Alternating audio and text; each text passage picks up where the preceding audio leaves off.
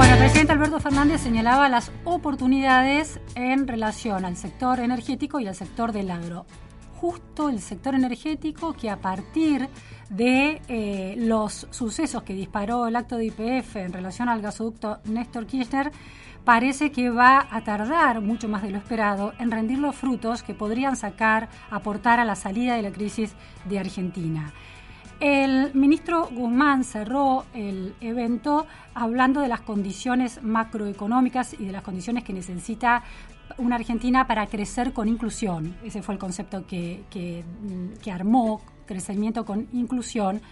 Eh, se refirió a cuestiones macroeconómicas, pero hay una cuestión que tiene que ver con la eh, estabilidad institucional. Hay una amenaza a esa estabilidad institucional con la voluntad del oficialismo kirchnerista de reformar la Constitución. Estamos en comunicación telefónica con el abogado constitucionalista Andrés Gil Domínguez. Muchísimas gracias, Andrés, por estar en la, en la pregunta sin fin. Perdón.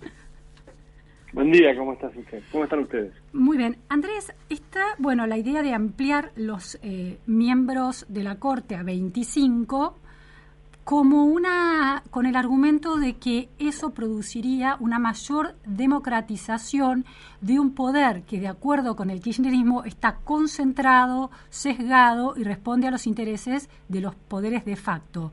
¿Cuál es su mirada en relación a la democratización de la justicia vía ampliación de la Corte hasta 25 miembros?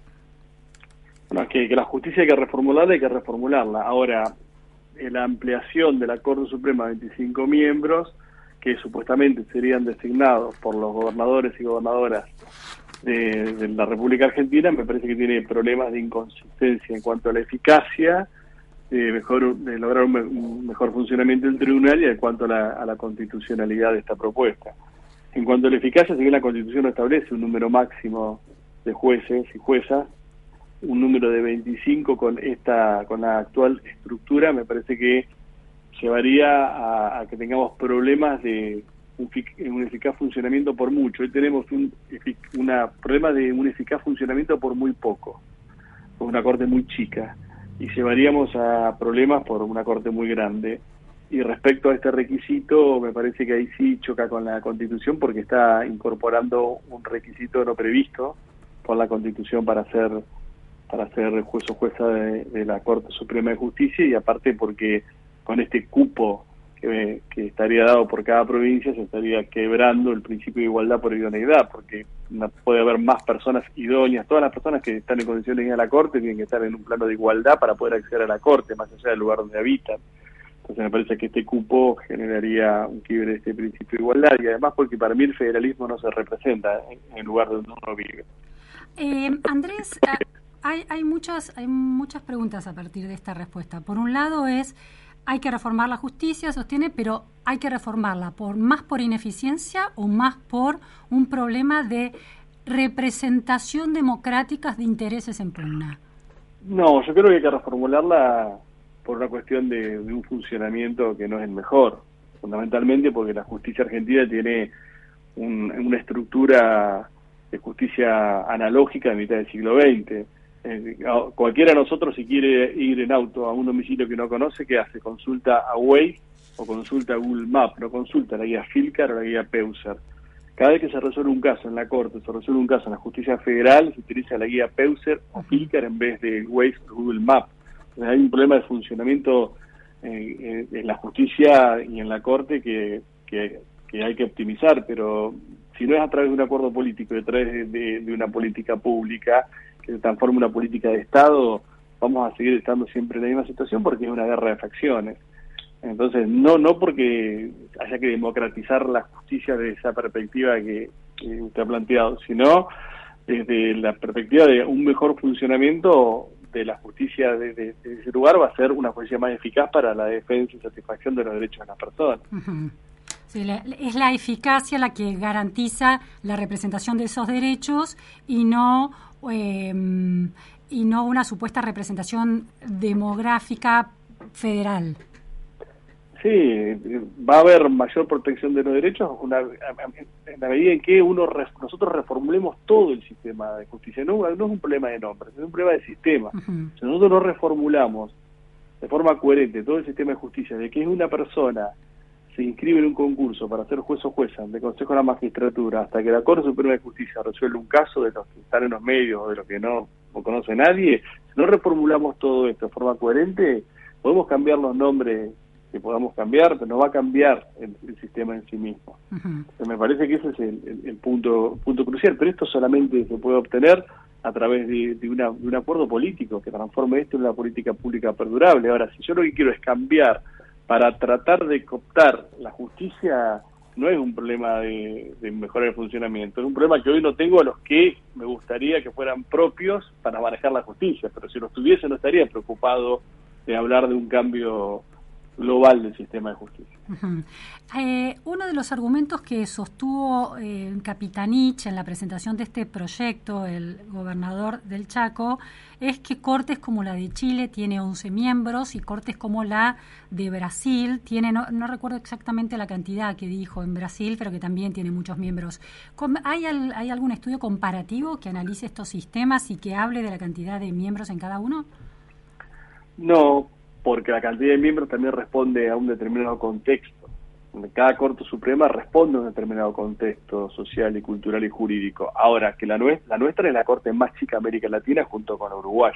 Entonces, para mí es una Corte chica, una Corte que debe ampliarse, el número es entre 9, 11 y 13, porque con ese número hay determinadas variables que para mí son muy importantes que tienen otra significación. Eh, por ejemplo, el pluralismo ideológico, por la paridad de género, por la representación federal, no territorial, sino una representación eh, federal sustancial, me parece que tienen otro significado y a su vez, en una corte ampliada, la construcción de sentidos en cada uno de los fallos y tiene una deliberación mucho más profunda si son 9, 11 o 13 que si son 5. Me parece que, hace a, una construcción de sentidos mucho más aireada que si son cinco. Se elogia la, mm, en, esta cosa de pasar archivos de los dichos, por ejemplo, del actual presidente Alberto Fernández de otras épocas. Em, en algún momento, mucho antes de ser presidente, hablaba, elogiaba a Cristina Kirchner por haber bajado el número de integrantes de la Corte a cinco. Em, ¿En qué contexto se produjo el razonamiento de que menos era mejor que nueve eran los anteriores, no? Ahora ya no me acuerdo.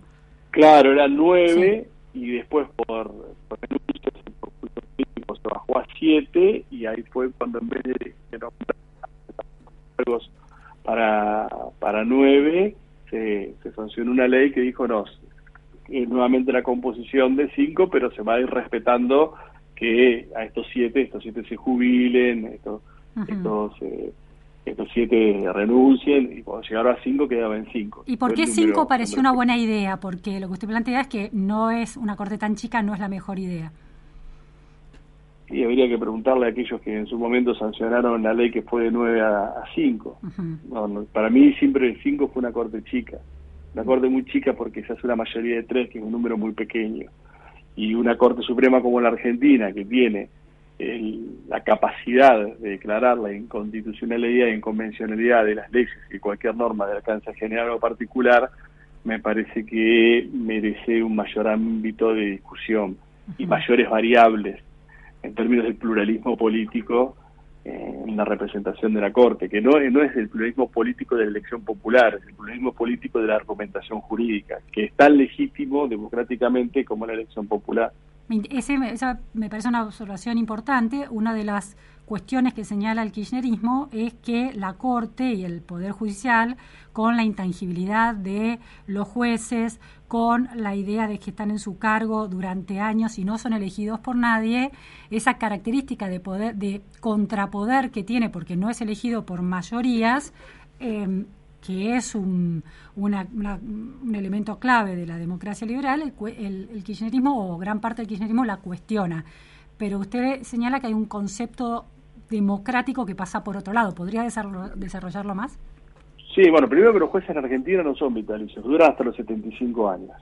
Bueno, digamos que vitalicio, 75 años parece una edad cercana a ser vitalicio. Pero, pero bueno, pero no son, no es que se quedan hasta que quieren. Vitalicio es Sí, no es hasta que muere, sí, sí, entiendo. Hasta que uno, o, uno decide irse antes Que, que, la muerte lo venga a buscar, no, es hasta los 75 años.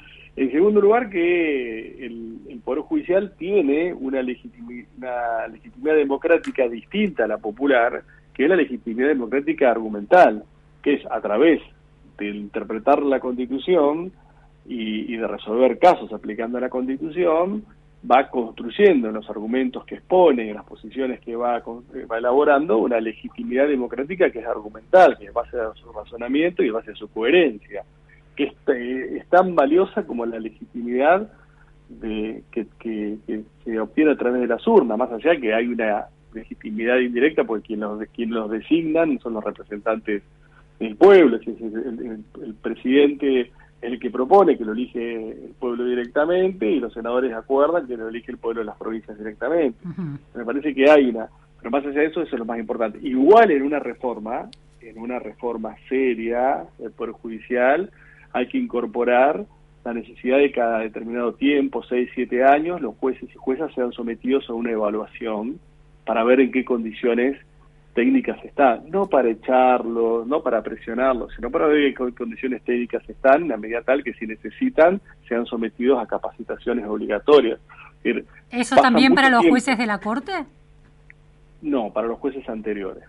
Para los jueces anteriores, no para los jueces de la Corte, porque los jueces de la Corte son los que marcan justamente la, la, la última interpretación de la Constitución y los tratados aplicados a los casos, pero sí para los jueces anteriores de forma tal que una persona que ingresa a la judicatura en siete años puede haber muchísimos cambios, muchísimas innovaciones, muchísimos desafíos que uno no sabe si, si han llegado a su conocimiento, si ha estudiado, si se ha preparado. Entonces me parece que eso es una buena medida y la otra es que empieza a funcionar en serio la facultad disciplinaria de los jueces, que no es echarlo al juez, ¿eh? no es someterlo a juicio político, pero evaluar si es, es, pasible de una sanción o de una suspensión con disminución de salario, porque cuando uno ve las estadísticas del Consejo de la Magistratura de la aplicación de sanciones disciplinarias, el índice es mínimo, como si el Poder Judicial fuera y no hiciera ningún problema. Entonces, parece que cambiando esas dos cuestiones que se pueden cambiar por ley,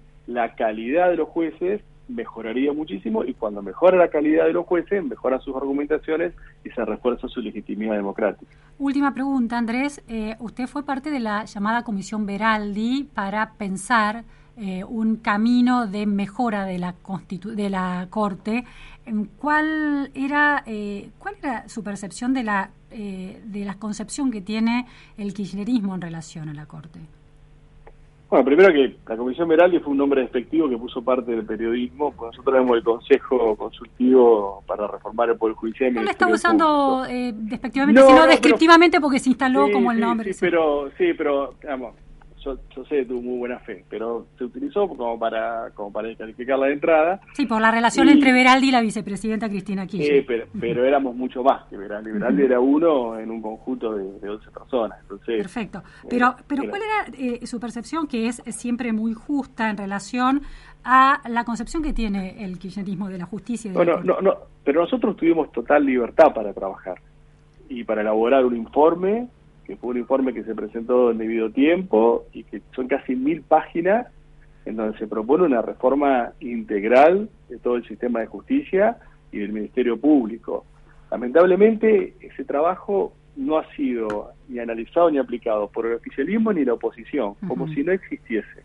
Y realmente es una lástima porque es un trabajo que no se hizo pensando para un gobierno, para, presidente, para un presidente, se hizo pensando para un país y se puede estar de acuerdo o se puede estar de acuerdo, pero si muchas de las cuestiones que nosotros recomendamos se hubieran transformado en ley, muchos de los problemas que han crecido en el último tiempo en la justicia no hubieran no hubieran pasado.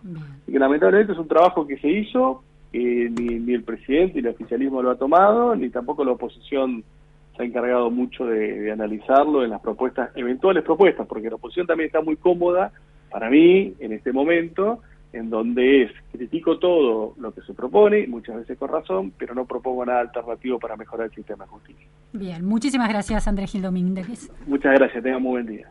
Bueno, el abogado constitucionalista Andrés Gil Domínguez eh, haciendo su análisis de la reforma que busca el kirchnerismo de la cantidad de miembros de la Corte. Bueno, más construcción de incertidumbre en la vida social, política y económica de la Argentina a partir de ese tipo de proyectos que suenan muy poco lógicos, aún para los especialistas.